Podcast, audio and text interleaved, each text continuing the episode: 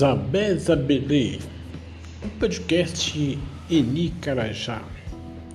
Hoje trazendo uma lembrança inédita também do tempo que eu dava algumas percorridas por aí. Chama Percurso em Poesia. Percurso em Poesia. Ao passar pelas ladeiras de Olinda, em 2018, deparei com o seu Paulino, homem negro, beirando aos 78 anos, que já viveu um bom tempo no quilombo de afogados da Ingazeira.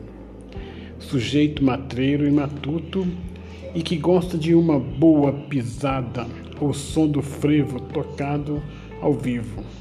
Indaguei a ele sobre os motivos de tanta felicidade e o mesmo, sem pensar, já respondeu: Oh, moço, aqui no Nordeste nós não titubeia.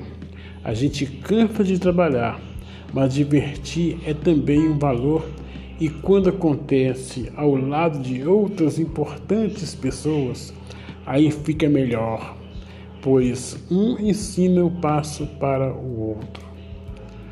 Aí foi que lembrei das histórias do segundo semestre de 2018.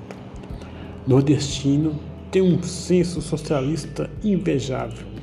Não usa nada politicamente correto, mas pratica sempre o que fala e o que acha melhor.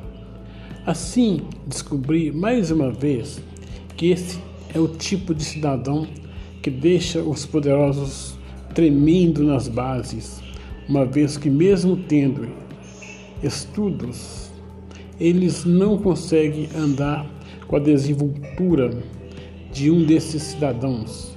Jamais terão uma prosa boa como a que eu tive na Praça da Sé, a igreja onde residia Dom Helder Câmara, em Olinda, que é linda, e de lá se vê os recifes da vida.